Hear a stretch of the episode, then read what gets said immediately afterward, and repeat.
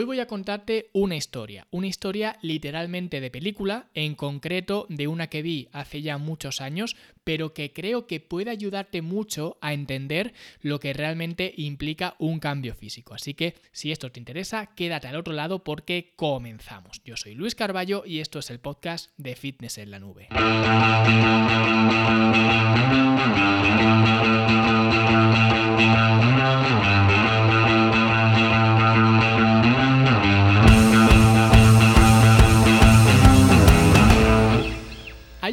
De la película El Fundador que habla básicamente de la historia del fundador de McDonald's, que es la conocida cadena principalmente de hamburguesas, de comida rápida, que desde que vi esa escena hace ya muchísimos años, ni siquiera recuerdo exactamente cuándo la vi, sé que la vi en mi casa, no en el cine, pero la vi hace ya muchos años y aún no se me ha olvidado esa escena porque creo que expresa algo que yo siempre he defendido o que de alguna forma me sentía bastante identificado con el contexto de esta escena. Y eso que no es una escena potente, ni es trascendental, ni es como otras escenas de película que son las que se te quedan grabadas en la mente porque son realmente buenas o porque marcan un antes y un después en la misma peli o incluso en la industria del cine. En este caso no es así, es una escena muy normal, muy cotidiana, una escena de paso, una escena podríamos decir que, no sé, quizás mediocre, porque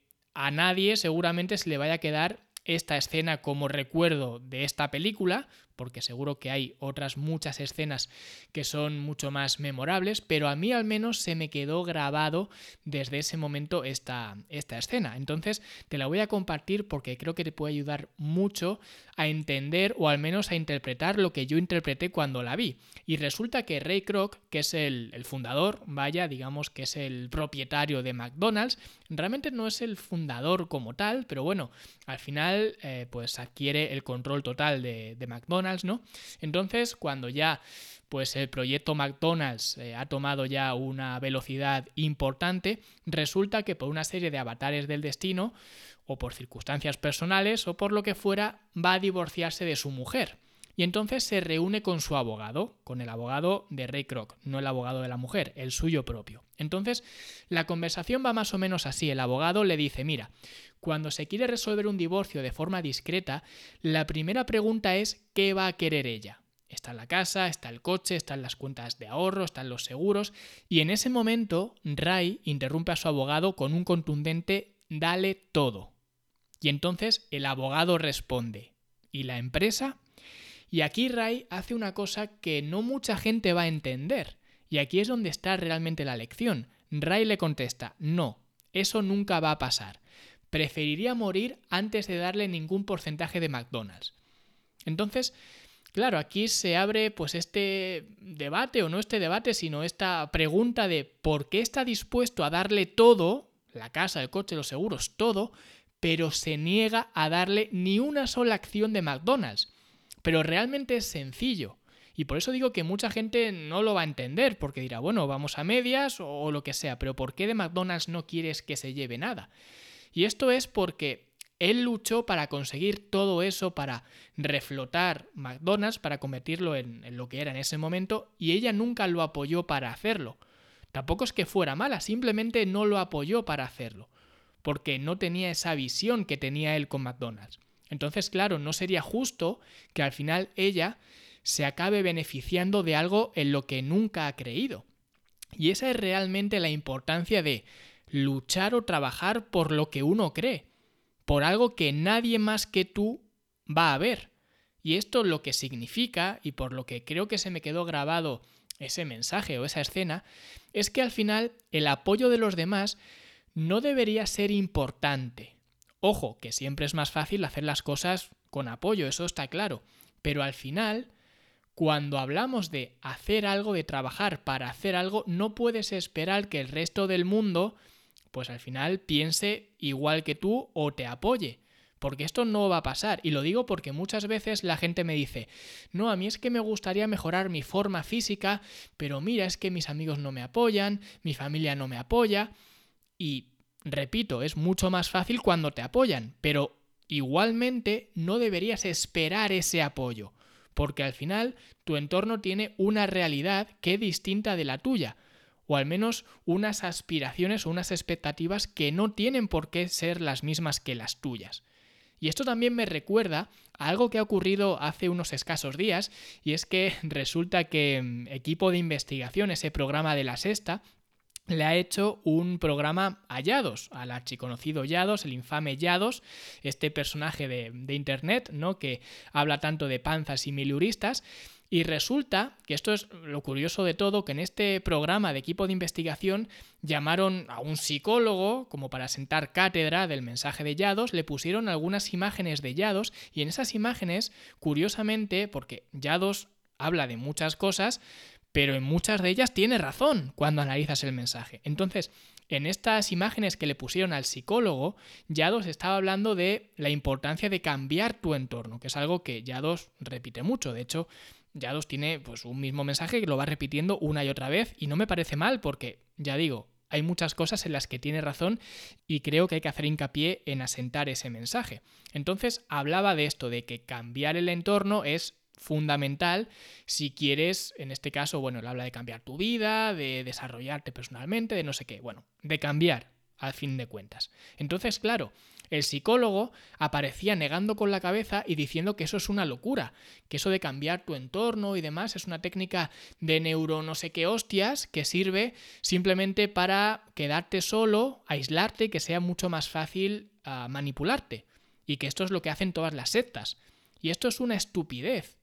Porque realmente cuando tú tienes un problema, sea el que sea, cuando quieres cambiar algo, por ejemplo, si eres un alcohólico y tú vas a cualquier experto en este tipo de adicciones, lo primero que te van a decir es que tienes que alejarte de tus amistades. Y no es un consejo, es una regla. ¿Por qué? Porque se sabe que al final si tú sigues juntándote o rodeándote de las mismas personas, es muy probable que vayas a acabar haciendo lo mismo que has estado haciendo hasta ahora. Por eso yo siempre digo que si te juntas con cinco fumadores, es muy probable que tú seas el sexto. O si te juntas con cinco ludópatas, es muy probable que tú seas el sexto. Y que, de la misma forma, si te juntas con cinco personas que tienen buenos hábitos, un estilo de vida saludable, que les gusta el gimnasio, que les gusta hacer deporte, etc., tú te vas a convertir en el sexto.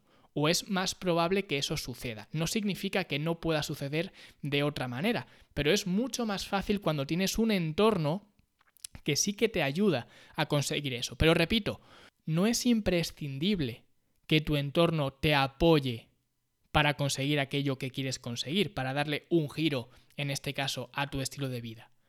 Porque si te paras a pensar, no puedes pretender que el resto del mundo, el resto de tu gente, te entienda, te apoye o incluso que respete tu decisión. Porque puedes pensar, bueno, vale, no me apoyan, pero al menos que respeten mi decisión.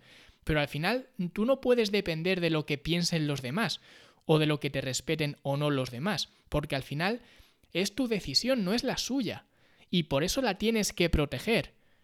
Y esto es justo lo que hacía Ray Kroc en, esta escena. Protegía lo que era suyo, protegía su decisión de haber querido apostar por McDonald's. Y por eso él no creía justo que tuviera que desprenderse ni de un 0,01% de esa batalla que tuvo que tener en su momento. Y esto creo que no es algo malo ni decepcionante el hecho de que tu entorno no te apoye, solamente es esperable, porque son tus decisiones y por tanto es tu responsabilidad. Y cuando tienes claro lo que quieres, no puedes esperar a que el mundo vea la realidad igual que la ves tú. Y por eso yo no tengo ningún problema con los gordos, por ejemplo, que yo uso mucho esta palabra, pero no voy por la calle dando mítines de nutrición, de si veo a alguien comiéndose un pastel, no, no te comas esto, no, ni apago los cigarrillos de la gente que va por la calle fumando, aunque sabemos que fumar es un hábito nocivo para la salud, pero yo no voy haciendo apología de eso, o digamos, coaccionando a la gente para que haga lo que yo creo que es mejor, porque esa es su realidad, no es la mía y no es la misma, su realidad no es la misma que la mía y eso está bien.